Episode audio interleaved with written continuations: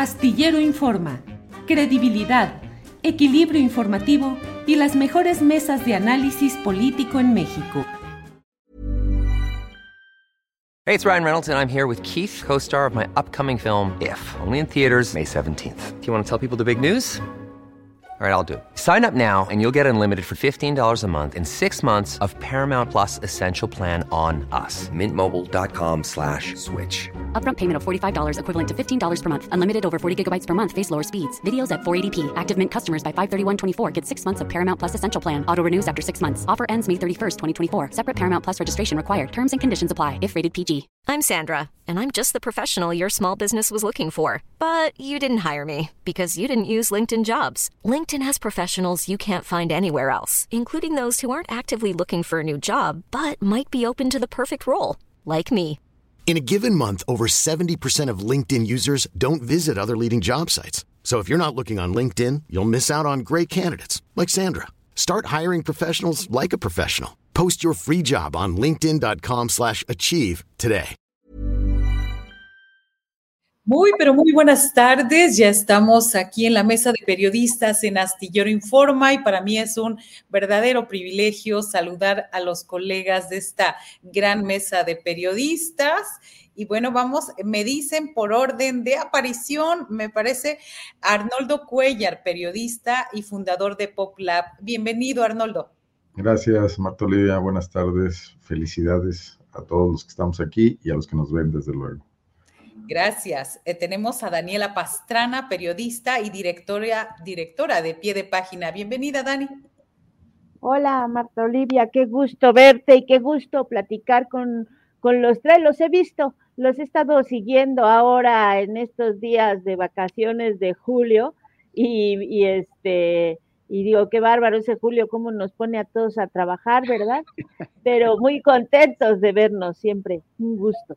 Gracias, buenas tardes. Y bueno, a nuestro conductor designado esta semana, Temoris Greco, admirado periodista y analista independiente. Muchas, muchas gracias, Marta Olivia. Ahorita que dijo Dan- Dan- Daniela Pastrana sobre las vacaciones de julio, yo pensé que no es en diciembre, pero no, se refiere a las vacaciones de Julio Hernández Astillero. Qué gusto, Arnoldo, Dani. Hola, Marta hola. Olivia.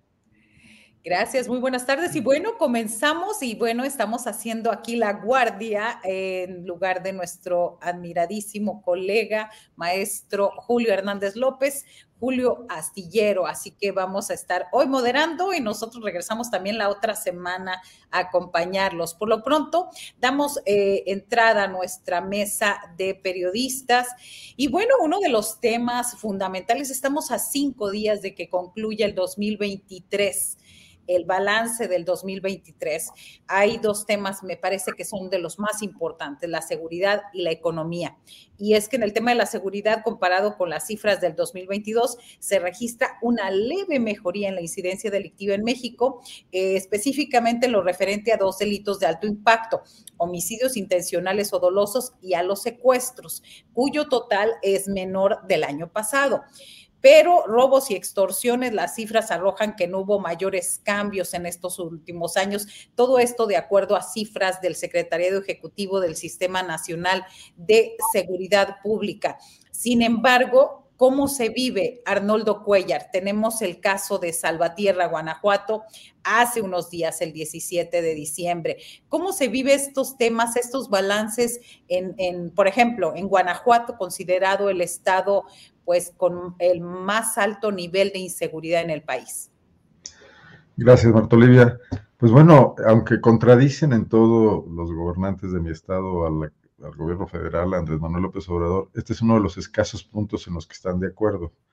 Tanto el gobierno panista de Diego Sinué, el superpoderoso fiscal Carlos Amarripa, se cuelgan del clavo ardiente del que también lo hace el presidente para decir que ha disminuido ligeramente el número de asesinatos.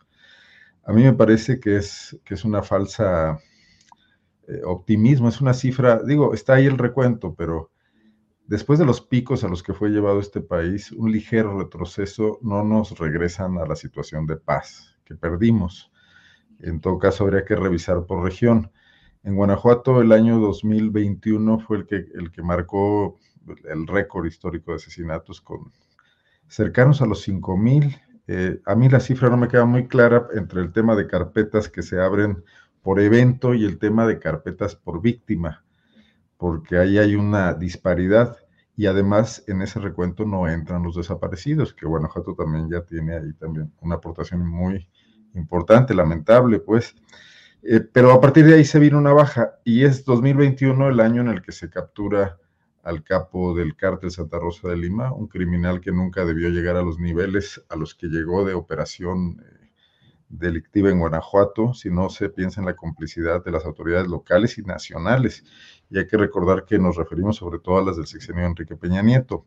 2019, el primer año donde Manuel López Obrador, fue el año de la intervención en Guanajuato para descabezar este cártel con este resultado de la fragmentación y la dispersión de sus eh, ejércitos de sicarios, que es lo que nos tiene situados en la violencia que se ha vivido en los últimos días y en las constantes masacres que también se convirtieron en la marca de la violencia en Guanajuato. Yo no creo que podamos eh, compartir de alguna manera eh, este optimismo de, de, esta disminución en las cifras como si ya fuéramos hacia una meseta. Sería una meseta muy alta si nos mantenemos en ella, pero además porque se observa que las causas no están siendo atacadas. Eh, la primera de ellas es la existencia de estas bandas armadas que se mueven impunemente, que si no eh, realizan este tipo de, eventos de alto impacto como el que vimos en Salvatierra, de todas maneras están delinquiendo y, que, y están bajo un subregistro. De todas maneras son responsables de extorsiones, de asesinatos por goteo, de secuestros. Hay que recordar que el secuestro es un delito muy subregistrado porque regularmente no se denuncia y, menos el express, ¿no? Eh, siempre, siempre aparece muy bajo en las estadísticas. El asesinato es inevitable, aunque también cuenta con el subregistro de, los cuerpos que no aparecen, que es de, los desaparecidos, ¿no? Entonces, eh, aunque en este gobierno haya habido un freno a cierto tipo de actividad que nos llevó a las cotas de violencia que vivimos y quizás sea sensiblemente en el lado de los cuerpos policiales o de la actuación del ejército, que probablemente ha estado menos suelto y ha estado más eh, supervisado, más ocupado quizás también en otros temas. Lo que sí no tenemos es un control de la actividad de las bandas eh, delictivas, como lo vemos en Michoacán, como lo vemos en otros estados, ¿no? Y, y, ahí creo que hay que hacer énfasis en que eh, los gobiernos, los candidatos que están peleando el próximo gobierno, las candidatas en este caso, y también los candidatos a gobernadores, tienen mucho que decirnos con respecto a lo que piensan hacer frente a esto que prosigue, ¿no? Así es, es parte de los candidatos, las mesas, ya el tema de la seguridad. ¿Cómo se vive desde otro ángulo, Daniela Pastrana? Este, ya lo dijo Arnoldo, hay cifras, hay datos, las desapariciones, el gran tema pendiente de este sexenio. ¿Cómo se vive esta este balance desde periodistas de a pie, desde donde tú estás? bueno, mira, creo que es un tema complejo porque eh, tiene demasiados claroscuros. Como bien dices, es el tema de las desapariciones, es el tema pendiente, pero ¿por qué? Tenemos un tema pendiente con eh, la impunidad, eh, que es el, gran cáncer y que eso no, va a ser un tema, lo sabíamos, de resolución sencilla, de resolución rápida, por supuesto, pero eh, porque implica muchas cosas, entre otras, modificar y, meterle muy fuerte al sistema de justicia, tanto de procuración como de administración o impartición de la justicia. Eh, y creo que lo que nos deja como con un sabor agridulce, o más bien más agrio que dulce, es eh, que no fue o que no ha sido un tema eh, de prioridad en la agenda de esta administración, o sea, de prioridad real. al principio se habló de que iba a ser la gran Secretaría de Derechos Humanos, eso dijo el presidente muchas veces, que gobernación iba a ser de, eh, ahora la Secretaría de Derechos Humanos, eh, que iba a ser las víctimas, iba a ser como la atención prioritaria. Eh, después vinieron una serie de cosas que rompieron esa, esa relación, que la fracturaron. para el presidente había un uso político del tema de las víctimas y ciertamente hubo algunas personas que utilizaron políticamente el, tema de las víctimas, pero el gobierno se cerró, ¿no? Entonces eso fracturó la relación. Y al final, eso lo he dicho muchas veces, me parece muy lamentable porque al final no fue lo que quizá esperábamos, lo que vimos al inicio de la administración, que era al subsecretario Encinas en Tamaulipas, eh, eh, pues eh, encabezando las búsquedas, eso fue muy, muy poco tiempo. Entonces, aunque ciertamente yo soy de las personas que piensan que sí es una situación muy distinta a la que, se, a la que pudo tener este país en 2009, 2010, que no te voy a contar a ti, Marta Olivia, cómo se vivió en Tamaulipas o cómo se vivía en Veracruz en la época de Javier Duarte, eh, y que pare, o, cómo llegamos a estar también en otras zonas como en Coahuila, eh, aunque ahorita hay estos, esta incidencia eh, de violencia muy grande en algunas regiones, pues ya las que dijo ahorita Arnoldo, no, no han llegado, o yo no, no, no las he percibido, que llegáramos a estar a esos niveles tan terroríficos eh, en los que tuviéramos que llegar a un lugar y prácticamente encerrarnos eh, con candados en un hotel para, para poder pasar una noche como, como nos ocurría a veces en Tamaulipas. Eh, sí hay unas zonas de violencia muy fuertes, muy grandes. no es una cosa controlada por, para nada. Eh, lo que ocurrió con, los grupos del crimen organizado también es que se fragmentaron tanto, se pulverizaron, que de pronto ya casi en algunos lugares el problema es pasar de un municipio al otro porque, porque pues se, se balcanizó el tema de los grandes grupos de crimen, del crimen organizado y se diversificaron las acciones. Entonces, el, el tema es que se volvió tan complejo el tema, el, digamos como el, la operación de estos grupos, y tomaron tal control de las distintas instituciones, eh, tanto de, o sea, incluso tomaron control infiltrándose, ¿no? En algunos casos, en alcaldías, en, en, gubernaturas, o sea, en, gobiernos estatales, que el, nos iba a llevar, y eso creo que lo, algunos estábamos conscientes que iba a llevar mucho tiempo y que requería una posición mucho más decidida o una, eh, digamos, aunque fuera discursivamente, una acción muchísimo más constante de parte del presidente.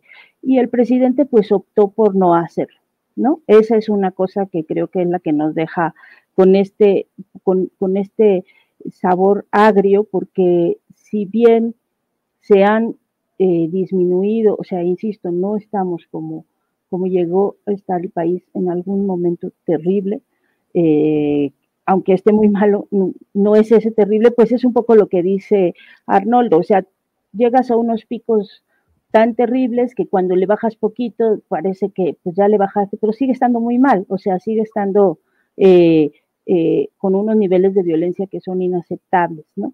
Y, y, bueno, pues el cierre ahora, este, el último que tuvimos, pues es este polémico, controvertido eh, dato o informe sobre el tema de desaparecidos, que si bien trata de ser un poco más transparente de cuáles han sido encontrados, localizados o no, eh, lo hace o se hace sin el acompañamiento de los colectivos, sin el acompañamiento de las familias de las víctimas que han sido, pues quienes todos estos años han tenido esa expertise. Entonces, pues cerramos todavía con, un tema todavía más eh, para echarle al, desánimo. Pero, pero bueno, pues creo que ese es el, balance que tenemos, ¿no?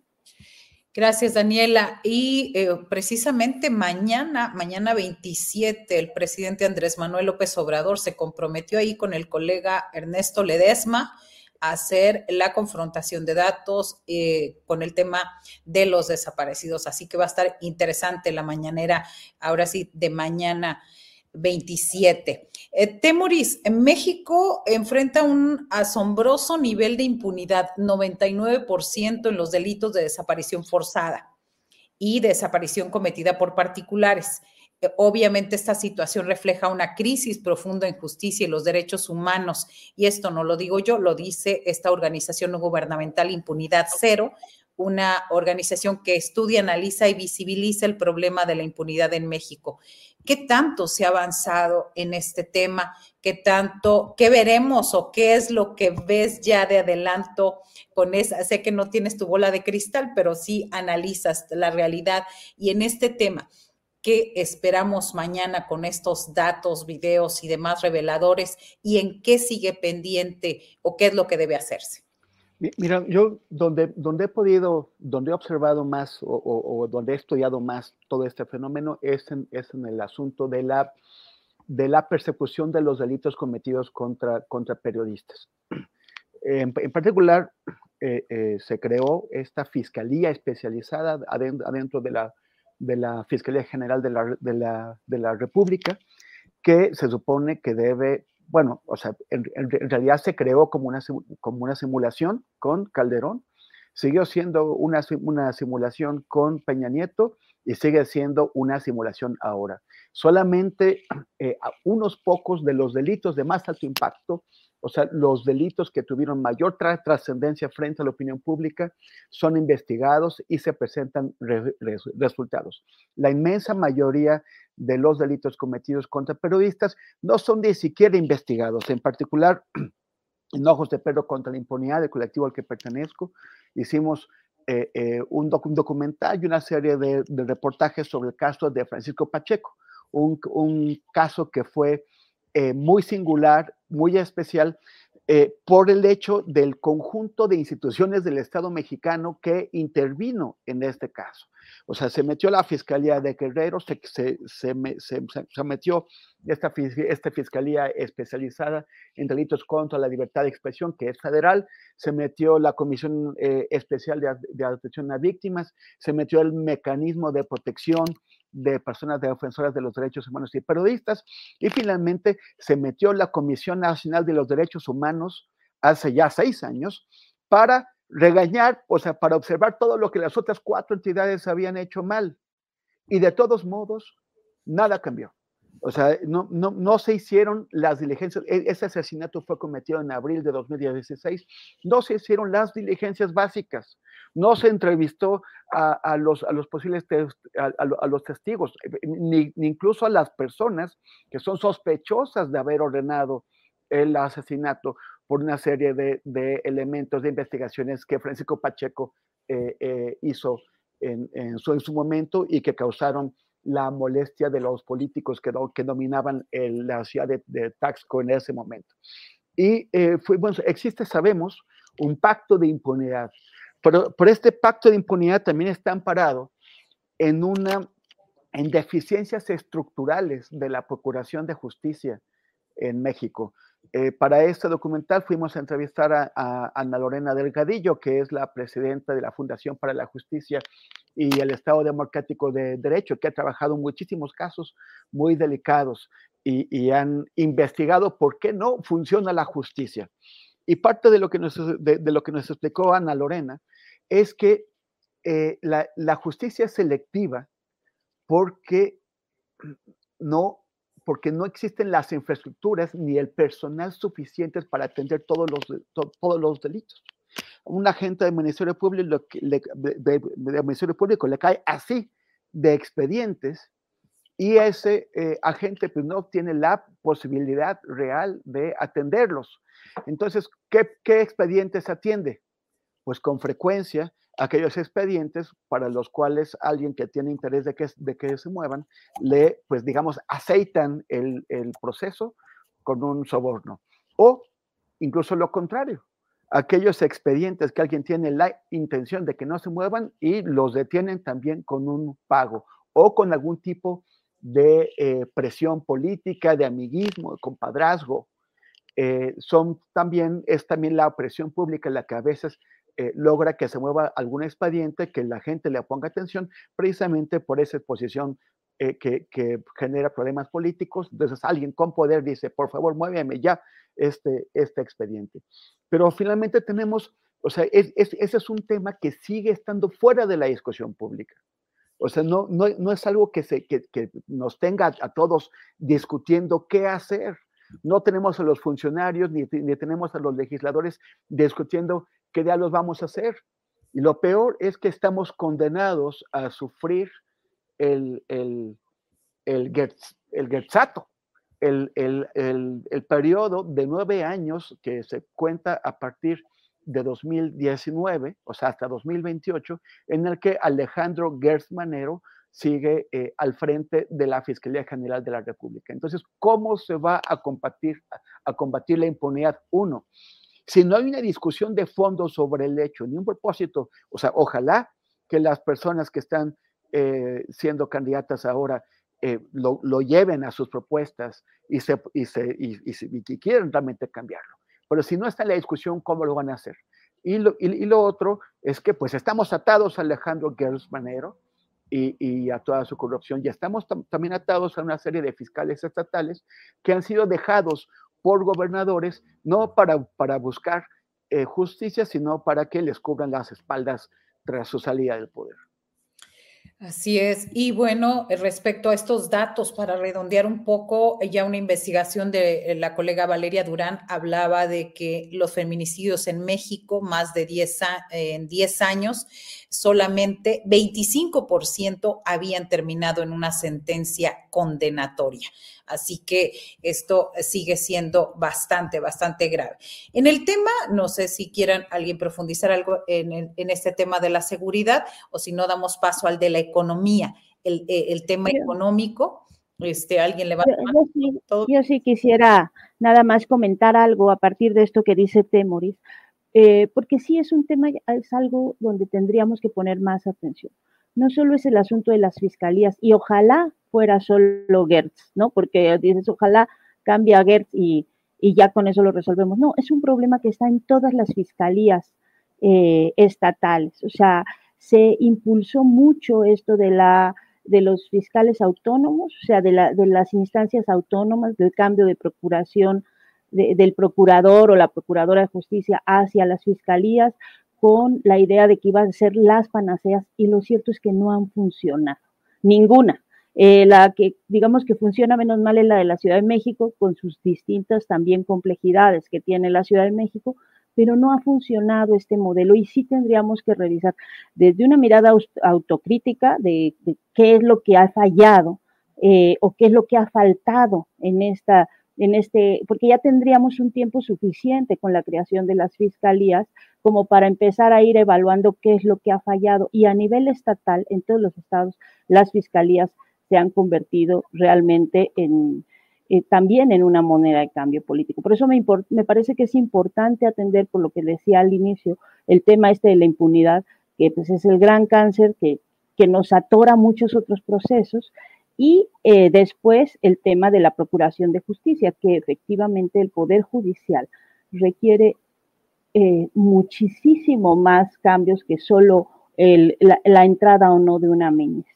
Requiere, creo que eh, cualquier persona, igual creo que lo he comentado aquí mismo, cualquier persona que haya tenido que enfrentarse a un juicio del que sea, del tipo que sea, eh, y que, es una, o sea, digamos, yo digo, los ciudadanos mortales, los comunes y corrientes, los que no tienen las palancas, es una tortura pasar por cualquier tipo de juicio.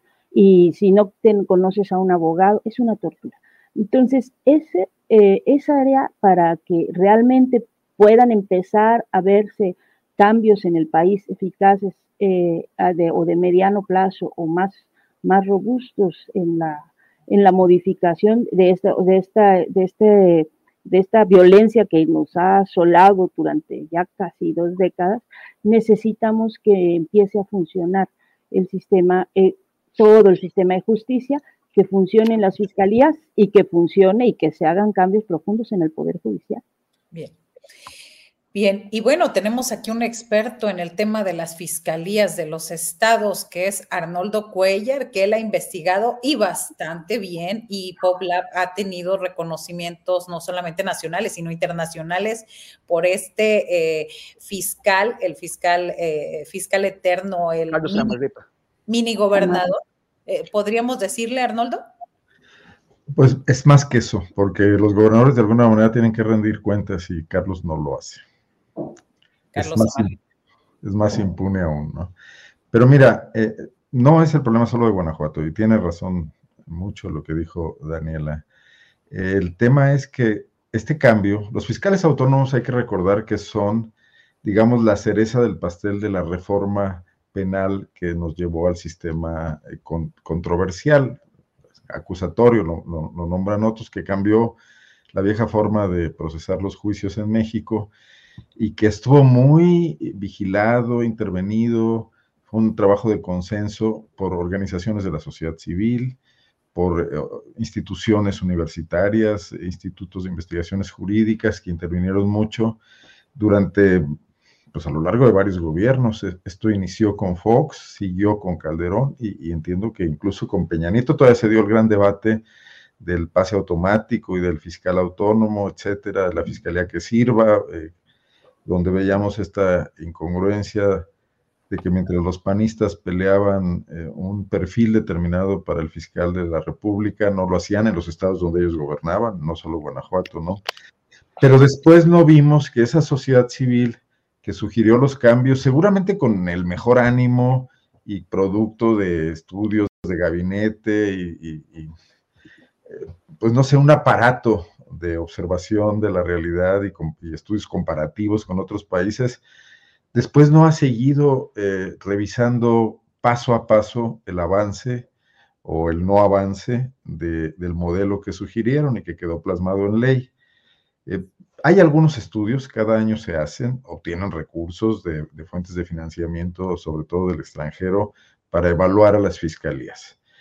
Y son trabajos que realmente, dentro de lo técnico, son muy laxos, porque nunca le entran al tema político de fondo. O sea, nunca revisan por qué las fiscalías están dejando de hacer cosas. Dice Temoris que avanzan los expedientes que son aceitados por dinero, y es indiscutible pero también avanzan los expedientes donde tienen interés los propios fiscales, como pasó con Gersmanero y el caso contra su familia, o donde tienen intereses políticos para hacer favores, o donde frenan la acción de la justicia para hacer otro tipo de favores. Y los mecanismos que de buena fe ideó eh, el nuevo esquema, el nuevo proceso penal, son utilizados muy, muy gandallamente para beneficiar o perjudicar dependiendo del caso puede haber medidas eh, de compensación aplicadas de manera extrema para que un individuo que puede ser culpable de un homicidio nunca pise la cárcel. Hay casos, en Guanajuato hay casos, están bien documentados. Y puede haber eh, otros casos donde incluso un homicidio culposo, donde se quiera eh, presionar al causante de alguna manera, puede, puede ser ah, abordado con un rigor extremo, ¿no? Y, vemos que pues en realidad la justicia sigue siendo discrecional y sigue siendo en la medida en que los que la eh, procuran y, la, dictan sentencias lo deciden. Nos dijo alguna vez cuando estábamos trabajando el tema del fiscal de Guanajuato, el ya fallecido eh, prematuramente y lamentablemente Alejandro Ope, que no había fiscalía en México capaz de procesar con las infraestructuras conocidas más de 3.000 homicidios al año eso era irreal. E, entonces, ¿por qué no observar a ver eso? Se gastan enormes cantidades del presupuesto público en estos juguetes tecnológicos supuestamente para impedir eh, que se cometan delitos que de todas maneras se cometen, pero no se gastan en la otra parte, la parte donde sería eh, sancionado el delito, combatida la impunidad y, eh, bueno, pues mandar la señal inhibitoria de que quien delinque lo paga por eso eh, la impunidad campea y por eso hay quien saca una metralleta y dispara contra un grupo de jóvenes, sabiendo que es remoto que pueda realmente hacerse cargo de un crimen tan brutal, ¿no? Entonces yo creo que esa es una gran asignatura pendiente y no excluyo que hace falta de nueva cuenta que participe la sociedad civil, que sea autocrítica, desde luego nadie culpa al gobierno de Manuel López Obrador de este deterioro, pero sí de haberse desentendido de él en muy, muy, buena medida. Tampoco parece preocuparle demasiado. Eh, y bueno, pues va a ser una tarea que quedará pendiente para el siguiente gobierno. A mí me causan particularmente escosor los mensajes cuando el presidente dice que confía mucho en Alejandro Gertz. Digo, seguramente confía personalmente, seguramente se conocen de mucho tiempo, pero realmente no está haciendo su trabajo y no está avanzando ni un ápice en el combate a la impunidad. Y que el presidente lo diga de esa manera, pues habla de la convalidación de una, de una omisión enorme, ¿no? Así es. Y bueno, para abonar al respecto de las fiscalías en Tamaulipas, el fiscal Irving Barrios Mojica eh, es utilizado todavía por Francisco García Cabeza de Vaca para seguir persiguiendo a sus opositores desde el exilio, desde el autoexilio en Estados Unidos, y es una fiscalía que no funciona, que se dedica a acosar a periodistas, a perseguirlos a pedirles a las oficinas de empresas eh, de información que, pues por favor, que les callen un poquito la boca. Eso es lo que se dedica a hacer en el caso de Tamaulipas. Temoris, para concluir con este tema, ¿quieres comentar algo? Sí, que bueno, el, paso, la, idea de, pasar del sistema, o sea, de, procuradores nombrados por el Poder Ejecutivo, por el, federal o por el, por el estatal, eh, de pasar a tener esas fiscalías autónomas, pues era independizar la Procuración de Justicia del poder político. Pero en realidad esto no ha ocurrido. O sea, por una parte, los fiscales le siguen debiendo el cargo eh, eh, al poder político concreto que los que los que operó para designarlos, que los propuso, que, consiguió la mayoría necesaria, y por el otro lado, pues es un, es un boleto para la impunidad.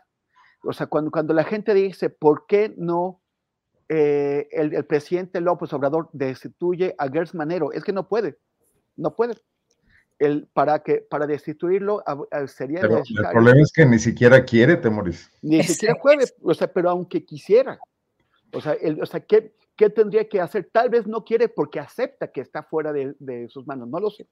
Pero lo que sí sé es que requeriría conseguir una mayoría de dos tercios de un, de un Senado que no está dispuesto a darle ninguna mayoría de dos, de, dos tercios. Ah, ya quisiera yo ver a los senadores del PAN defendiendo a Gertz. Bueno, López Obrador se pelea con la Corte, no puede hacer mucho, pero lo intenta y lo declara todos los días. Con Gertz sencillamente no quiere, dice que Pero es que, es que entonces... Hey, it's Ryan Reynolds, and I'm here with Keith, co-star of my upcoming film, If, only in theaters May 17th. Do you want to tell people the big news?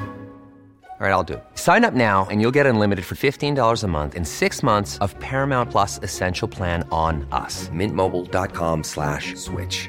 Upfront payment of $45 equivalent to $15 per month. Unlimited over 40 gigabytes per month. Face lower speeds. Videos at 480p. Active Mint customers by 531.24 get six months of Paramount Plus Essential Plan. Auto renews after six months. Offer ends May 31st, 2024. Separate Paramount Plus registration required. Terms and conditions apply if rated PG. Hiring for your small business? If you're not looking for professionals on LinkedIn, you're looking in the wrong place. That's like looking for your car keys in a fish tank. LinkedIn helps you hire professionals you can't find anywhere else, even those who aren't actively searching for a new job but might be open to the perfect role. In a given month, over 70% of LinkedIn users don't even visit other leading job sites. So start looking in the right place. With LinkedIn, you can hire professionals like a professional. Post your free job on linkedin.com slash achieve today. Es que no, yo, yo, creo que no lo puede tumbar, que lo sabe, pero, pero además que Gertz desde la fiscalía sí le puede hacer la guerra a López Obrador. Sí puede ir a buscarle todo lo que haya ahí, real o percibido o inventado, y, y hacerle... Es terrible, porque entonces un ejecutivo con 30 millones de votos es rehén de un fiscal que él mismo sugirió y propuso. De, eso, de eso exactamente estoy, estoy, hablando. O sea, lo que el, el sistema que se creó, que, que se desarrolló fue darle una beca millonaria pagada con nuestros impuestos a un hombre para que utilice a su gusto las estructuras de procuración de justicia, en el caso federal y también en el caso estatal. O sea, ahí tienes a tu señor Carlos Amarripa, en Aquí los panistas lo aman. Lo saben pues a cada rato y le, van a hacer un estatua próximamente, quizás. Pero, pero, bueno, por el, caso es que ese, ese sistema debe, debe reformarse para que exista la posibilidad de llamar a cuentas a los fiscales para que expliquen qué es lo que están haciendo con, con, la, con la encomienda que les dieron. Porque lo que estamos viendo es que hay un uso más, más allá de la, de la, de, de la contabilidad, ¿cómo se dice? De, de, pues de, que, de, que, de la rendición de cuentas. Sí, y sobre todo este tema que tiene que ver con ¿Cómo están? Ahorita que estamos hablando de las fiscalías y de estos casos y de esta situación, lo grave del asunto es que se convierten en superpoderes. Ya dijo Arnoldo en Guanajuato, es eh, eh, más, más que eso. Y en México, al saber esto, que yo lo recupero de Temoris, de que ni el presidente sabe, eh, a ver, no quiero, y si me está escuchando Julio, que espero que no, que esté descansando, porque dice que extiendo a Tamaulipizar, pero cabeza de vaca sigue ahí vigente. O sea, ¿en qué parte eh, falló la Fiscalía General de la República para integrar las averiguaciones, las denuncias en contra de este personaje? Y si lo dejan avanzar, va a ser diputado federal plurinominal. Es decir, un personaje con cuentas millonarias por, por resolver. Y, y, bueno, y la corrupción de los jueces federales, porque lo que hace son jueces a modo. Es decir, le sirven a él, eh, protegen a su familia, a su gavilla, prefieren, eh, protegen sobre todo esto. Entonces, es eh, grave, grave lo que sucede con, no solamente con la Procuración de Justicia, sino con la, el empleo de la justicia, los juzgados y la, el Consejo de la Judicatura, que me parece le ha quedado de ver mucho, por ejemplo, a Tamaulipas. Pero, vaya, perdón, sí. Sí, pero sabes qué, y, y sí quiero insistir, es que independientemente de las personas, yo sí creo que hay que revisar el modelo y que las organizaciones de sociedad civil tendrían también que entrarle a una revisión autocrítica porque durante, durante tiempo, lo que decía Arnoldo, nos, o sea, y, muchos, ¿no? Estuvimos con, con, esta idea de que se tenía que sepa, independizar del poder ejecutivo. Y estaba muy bien en, en, la, en el papel, en, pero los hechos, eh, creo que el, el problema eh, eh, colegas, es que eh, se dio por hecho o se pensó o se parte de una premisa falsa, que es eh, no van a tener intereses. O, que los que son los juzgadores o los ministerios públicos no tienen posiciones de políticas o posiciones de interés. Entonces lo que se hace es quitarle en principio al Ejecutivo ese poder de designar al procurador o esa relación de que favores con el procurador y entregarlo a otro poder que tendría que ser, pues, no sé, legislativo, ¿no? O, los, los, grupos de poder político que también tienen intereses. Entonces, lo que se hace es que ya nadie, eh, justo lo que ha pasado es que no son controlables y eso lo estamos viendo acá en estos niveles, pero también lo estamos viendo a nivel internacional, en el caso de Colombia, en el caso de Guatemala, estas, estas superfiscalías que tienen intereses políticos y que se, ocupan de o bloquear todo o también pues hacer su propio juego, ¿no? Entonces, lo que creo que requiere una revisión mucho más profunda del, del, del modelo y poder aceptar, decir, bueno, pues hay cosas que, que a lo mejor en el papel estaban bien, pero que tenemos que volver a revisar.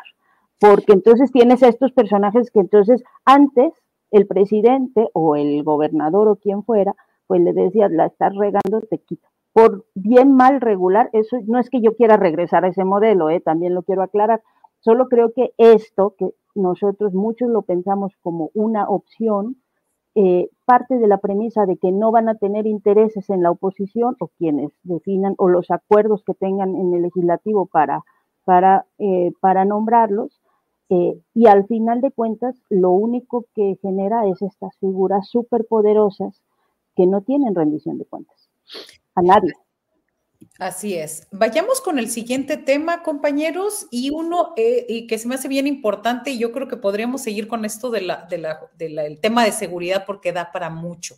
Nuestro siguiente tema es rumbo al 2024, ¿cómo pinta este fin de año, este año nuevo, este 2024 a la cuarta T y la oposición? Morena y aliados gobiernan 23 de los 32 entidades federativas, incluyendo las que tienen mayores electores como el Estado de México, la Ciudad de México, Veracruz y Puebla. Los estados que gobierna Morena y aliados suman un total un poquito más de 90 millones de personas, es decir, el 72% del total de los mexicanos. Arnoldo Cuellar, ¿qué viene para Morena? ¿Cómo ves este 2024, lo que nos espera o el balance de lo que ha sido el 2023? Eh, tu micro. Digo que ahora sí sacamos la bola de cristal. Temoris, ya me regañaron tus fans porque te interrumpo. Perdón. Mira, siempre, siempre que me invitas una chela, tú, bueno, te puedo interrumpir otras veces. Eh, no, bueno. Eh, sí, sí, pero de Achela la interrupción, ¿no? No, no, no, no es una portada. como cuatro. De Achela para la mesa. Eh, mira, ¿qué veo como saldo un poco del 2023 que tiene mucha interferencia en 2024? Pues este, esta anticipación de las campañas que hizo trizas la legislación electoral, que a lo mejor yo no digo que la gente haya portado mal, a lo mejor la legislación es la que es muy insuficiente y trata de constreñir demasiado el tema de cómo puede darse el debate en el debate político en una sociedad que apenas está estructurando su democracia, que la está construyendo, que no la tiene para nada acabada. O sea, quienes salen a defender al INE pareciera que ya tenemos el modelo ideal, se olvidan de que el INE que hizo su chamba bien, con todos los votos, lo hizo relativamente rápido, nos costó muchísimo dinero, nunca logró eh, entrarle al tema y a veces creo que por, falta de voluntad, por evitarse quebraderos de cabeza, del gasto eh, excesivo, el gasto proveniente de fuentes desconocidas y, e ilegales, por supuesto, dentro de la norma electoral en las campañas políticas y previo a las campañas políticas. No investigó las campañas de odio en anteriores elecciones, etcétera, ¿no?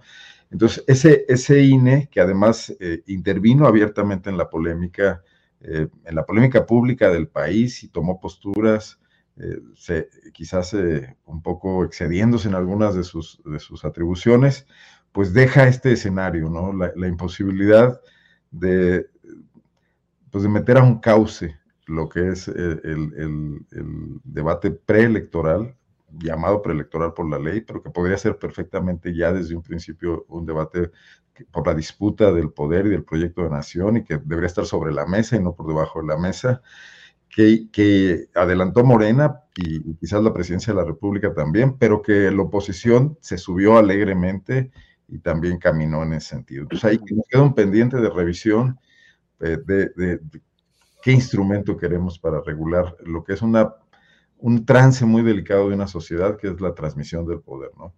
En segundo lugar, bueno, pues vamos a una elección donde si las cosas se mantienen en esta tesitura, que las siempre cuestionables encuestas, cuestionables por su propio historial, no por otra cosa, de cómo se han prestado a los intereses de los propios contendientes y cómo han fallado en las elecciones anteriores y cómo han hecho ridículos espantosos sin siquiera realizar la más mínima autocrítica, pero es el instrumento que tenemos a mano para calcular cómo están las cosas.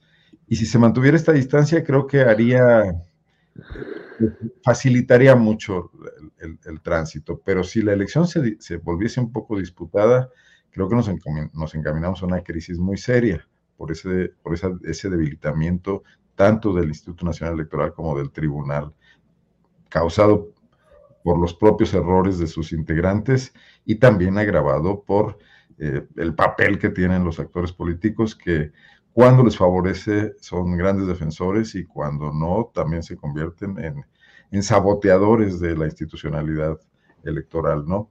Entonces, pues vamos a un año donde lo más deseable que pudiera ocurrir, y no por, por cuestiones partidistas o por preferencias o por simpatías, sería que eh, los márgenes se abrieran un poco para evitar esa crisis que no nos exime como sociedad de tener que revisar. En, quizás en un escenario menos tenso y conflictuado que el actual, las reglas que nos hemos dado para eh, la transición del poder y para los protocolos que deben seguirse, para una cosa que es más importante que en sí mismo el instrumento, que es ¿cómo vamos a discutir los pendientes que tenemos como sociedad? Que están ahí, que es imposible ahorita en este momento que en una mesa pueda haber acuerdos sobre pisos mínimos por la tensión que, estamos viviendo, ¿no? Uno de ellos la seguridad, por cierto. Claro. Gracias, Arnoldo. Daniela, el PAN y el PRI, eh, y digo el PAN y el PRI porque ya se están desligando el PRD y alguien pregunta qué es el PRD ya, ¿verdad? Bueno, el PAN y el PRI, su mayor apuesta es de que sea eh, vencer a Morena y aliados para no lograr la mayoría calificada, las tres cuartas partes del Congreso. Como has visto en este 2023 a la oposición, ¿crees que les mueva un poco? ¿Crees que lo logren? ¿Cómo, cómo ves tú esta situación? Hay, a ver, yo creo que la, la oposición eh, no está muy desdibujada, que eh, va, va eh, en una carrera contra sí, o sea, con, como metiendo puros autogoles, ¿no? ¿no? No le veo pies ni cabeza a la oposición, esa es una realidad. Me parece que el problema que tiene Morena enfrente no es la oposición, aunque, bueno, voy a hacer una acotación ahorita, pero digo, en principio no es la oposición, sino Morena misma. O sea, Morena está peleando contra sí mismo, contra varios problemas que trae eh, también arrastrando y sobre todo creo que es en este, si se da este margen, eh, con lo que tendría que pelear es con el abstencionismo, porque si la gente ya da por hecho que va a ganar y que ya tiene un margen muy amplio eh, y no está absolutamente convencido de sus candidatos, pues no va a salir a votar. Entonces, eh, la gran carrera creo que ahorita, en este momento, está enfrentando, en, ahorita, si fuera ahorita las elecciones, Morena es una batalla contra, digamos, con, contra, contra sus mismas fallas y contra sus mismas contradicciones. Eh, Ahora, esto puede cambiar porque ya vimos señales de que ante la falta de propuesta programática, de candidatos idóneos, de opción y de incluso de una presentación básica ideológica de la oposición, que es imposible porque mezclaron una cosa rarísima. Eh, o sea, digamos, mezclaron, eh, tiene una falla de origen, que es como el antagonismo de, de, las propias eh, historias de los partidos. Eh, pero ante este desdibujamiento, eh, lo que sí se ve que van a empezar a hacer, y eso lo vimos con, con esta imagen de la revista Siempre de Claudia Sheinbaum, que, ha, que ha sido tan controvertida y que ha sido tan terrible, pues, es que se va a apelar a esto que le llaman y que le llamaron desde 2006 las campañas de contraste que básicamente es una guerra sucia, muy fuerte. Eh, y uno de los temas que yo creo que se va a agarrar, eh, por el cual se van a agarrar, como en el ámbito económico, no se puede, porque realmente eh, lo que estamos viendo, estamos cerrando el año, el 2023, pues con unos números, miren, les voy a decir aquí, estaba leyendo una nota del país que decía, vean el título, decía, remontada, optimismo y eh, récords, ¿no? Eh, así cierra un 2023 soñado para la economía mexicana. Soñar. Yo dije, bueno, eh, imagínense, ¿no? Entonces, uno a veces tiene estas lecturas, lees, la prensa corporativa y sí te llevas así como unas sorpresas con esos títulos. Bueno, él la soñaba, pero realmente lo que tenemos es un mercado laboral, eh, eh, dice ahí, sólido, eh, el tema este de la, de, la inesperada, dice, actividad en Estados Unidos, tenemos fuerte inversión, un crecimiento que hace un año había este, algunos analistas que decían que no iba a llegar ni al 0%, y bueno, pues está teniendo ese crecimiento. Entonces, eh, tenemos esto de que el Fondo Monetario Internacional consideró a México como una de las 12 eh, países con, mejores economías, ¿no? Arriba de España, de Corea del Sur o de Australia. Entonces, como, como por ese lado no va a estar muy difícil, ¿no? Porque incluso los proyectos de desarrollo del sureste, pues son factores que también están impactando en, estos buenos números. La actividad económica está moviéndose. Eh, tenemos eh, pues el aumento del salario mínimo, tenemos los programas sociales. Pues yo creo que la, campaña va a estar eh, y tenemos que prepararnos a eso por el tema de la seguridad, que claramente es el, el flanco más débil que tiene ahorita el gobierno de López Obrador. Y creo que por ahí va a ser el, un tema, y eso es bien delicado, eh, ya lo hemos visto en otras elecciones, eh, cuando se nos mete ahí todo el tema, pues, pues, ha sido muy doloroso, ¿no? O sea, muy terrible. En, elecciones anteriores aumenta la violencia, eh, violencia contra candidatos, violencia contra periodistas, violencia contra personajes claves de, la vida pública. Y creo que ese es el, el, para mí el mayor riesgo, ¿no? Que en una acción ya muy desesperada, eh, pues le apuesten a estas campañas de contrastes y que quieran empezar a, en lugar de abonar para construir un mejor sistema de justicia, una mejor discusión de, lo que se tiene que arreglar, pues lo que sea es empezar a atacar eh, con esta campaña por el asunto de la inseguridad. Y me parece que ese es el, el, escenario pues, pues más riesgoso que podemos tener. Bien. Temuris, en esta evaluación del 2023, ¿cómo MC, Movimiento Ciudadano, cuál sería tu evaluación de este 2023 o lo que le espera? Porque ya este, se ve, pues se ven muy acotados, se ven ya minimizados. ¿Cuál es tu, opinión al respecto? Bueno, primero nada más quería comentarte que siempre uno ve, o sea, bueno, siempre cuando hay ataques, ¿no? Que es común, siempre son como los mismos, ¿no? Y dando la vuelta así, el mismo tema y mismo ángulo de, ataque. Pero a veces salen ya con algo rarísimo. Y, ahora sí, una persona que, eh, Eduardo García, puso, mi ley no estaría destruyendo Argentina de no ser por caníbales como Greco. Sí, sí lo y, y, yo así, yo me quedé así como que, wow, o sea, ese, ese sí me sorprendió. Es, uno, porque nunca me habían dicho caníbal. Pero lo otro es porque yo no sabía que yo tenía, era responsable de que mi ley estuviera destruyendo Argentina. Si, si algo tengo que ver, pues mis disculpas a las amigas y a los amigos de, de Argentina por lo que sea que yo, eh, por la responsabilidad que pueda, que pueda tener. Pero bueno, sí, sí estuvo muy divertido este, este comentario. Y en cuanto al movimiento ciudadano, a ver, es que por un lado, sí necesita una democracia, fuerzas bisagra, que es la apuesta que tiene Movimiento Ciudadano. O sea, para no llegar, por ejemplo, a situaciones como las que estamos eh, eh, ahora, de estancamiento o de, o de, congelamiento del Congreso, en donde el Congreso solamente sirve para los cocolazos, para que se repartan cosas, para que se vistan de dinosaurio, para que, para que se avienten eh, ahí cosas. Pero no sirve para cumplir con su función fundamental existencial, que es legislar. Hay, una, hay una minoría de, de, bloqueo suficientemente fuerte como para impedir que, todo se mueva. Y tampoco la mayoría ha tenido pues grandes intenciones de, seducir a la, a la o, sea, o de seducir por las buenas mediante el debate a esta minoría de, bloqueo. Movimiento Ciudadano no tuvo en 2021 suficientes votos como para hacer la, bisagra, una bisagra con la que se pueda hablar, que pueda presionar a la mayoría para ceder en algunos puntos importantes y que, y que también pueda eh, eh, de pronto colocarse del, lado de la oposición o del lado de la mayoría, ser el, el, factor que de, resolución. Eh, ahora parecía que estaba en ruta a hacerlo.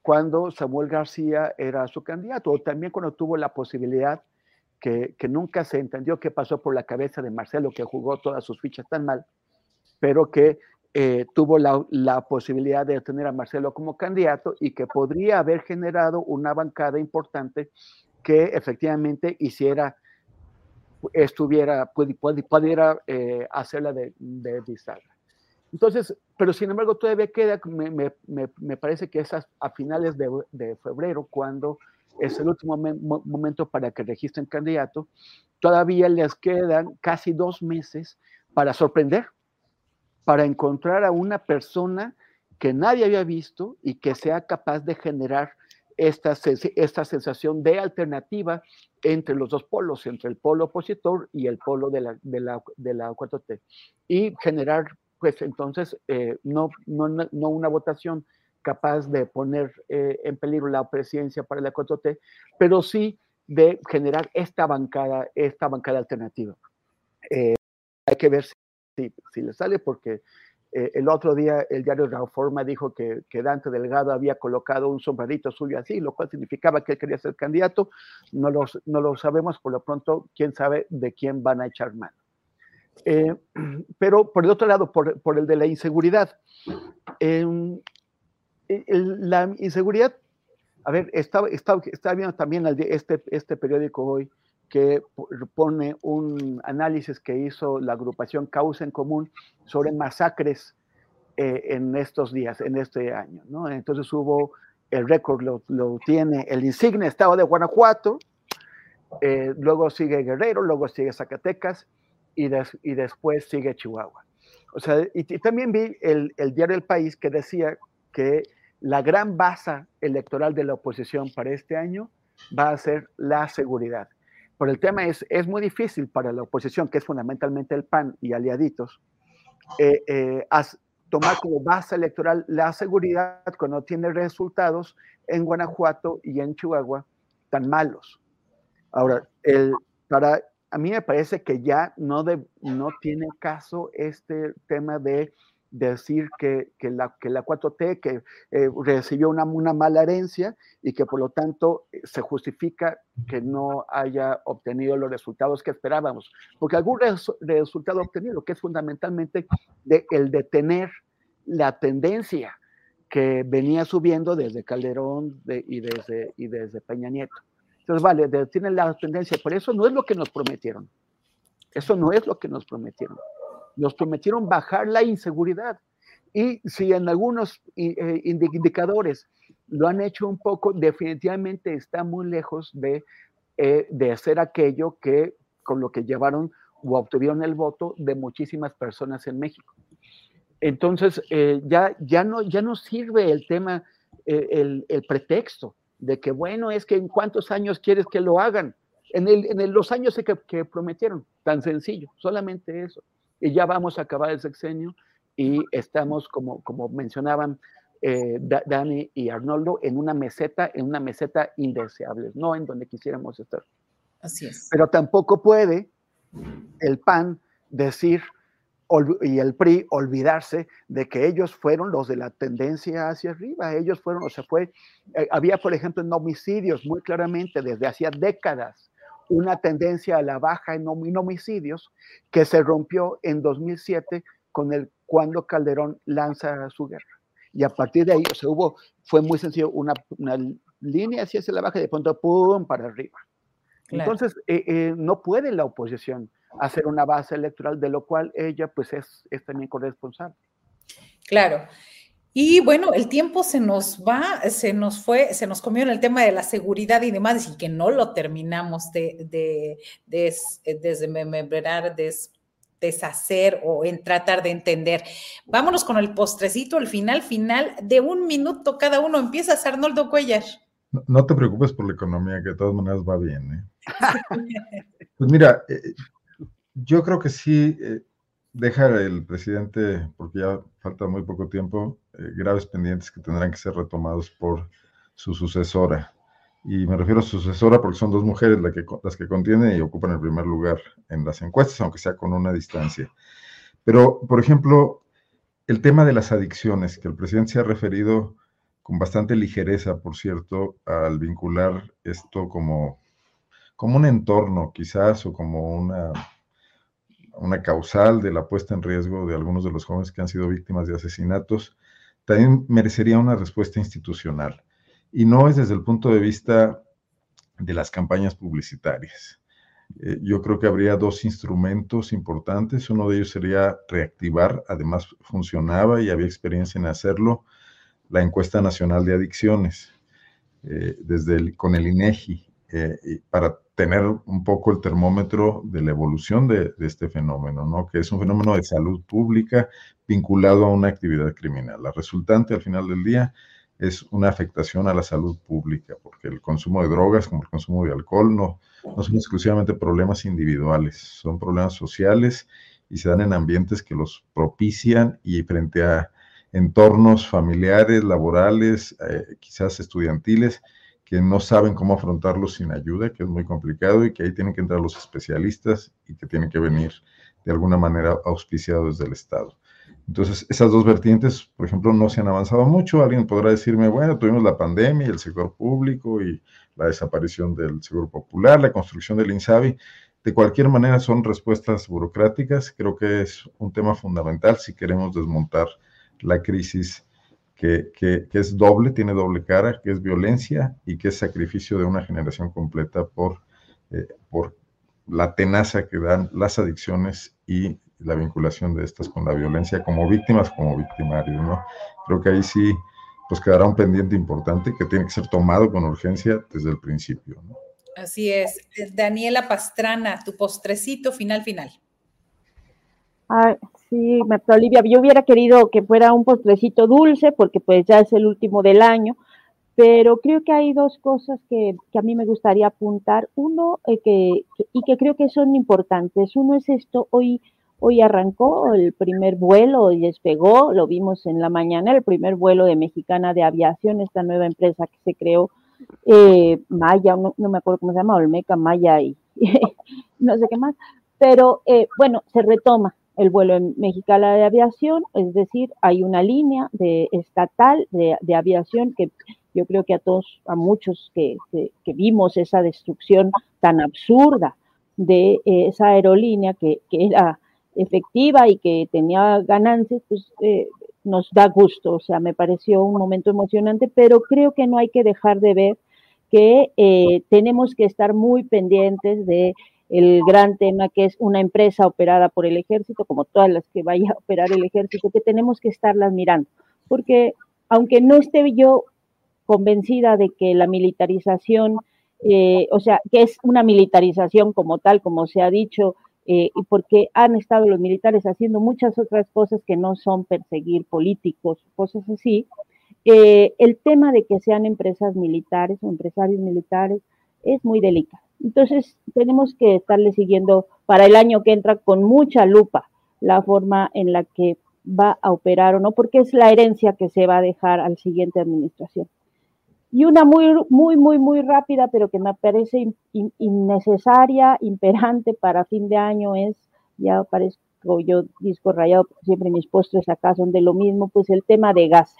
No, eh, no dejar de ver, no dejar de, mirarlo, no dejar de mencionarlo ningún día, eh, porque todos los días seguimos eh, sumando estas cuentas al horror, al, al terror del mundo, y el mundo lo sigue registrando, entonces nosotros tenemos que seguir insistiéndole a nuestros líderes políticos y a nuestra y, y, al resto de la humanidad en que eso está ocurriendo, ¿no? Y que eso, pues, aunque abracemos y queramos a nuestras personas queridas, también tenemos que no olvidar que está ocurriendo un horror todos los días y que hay que decir que se tiene que detener.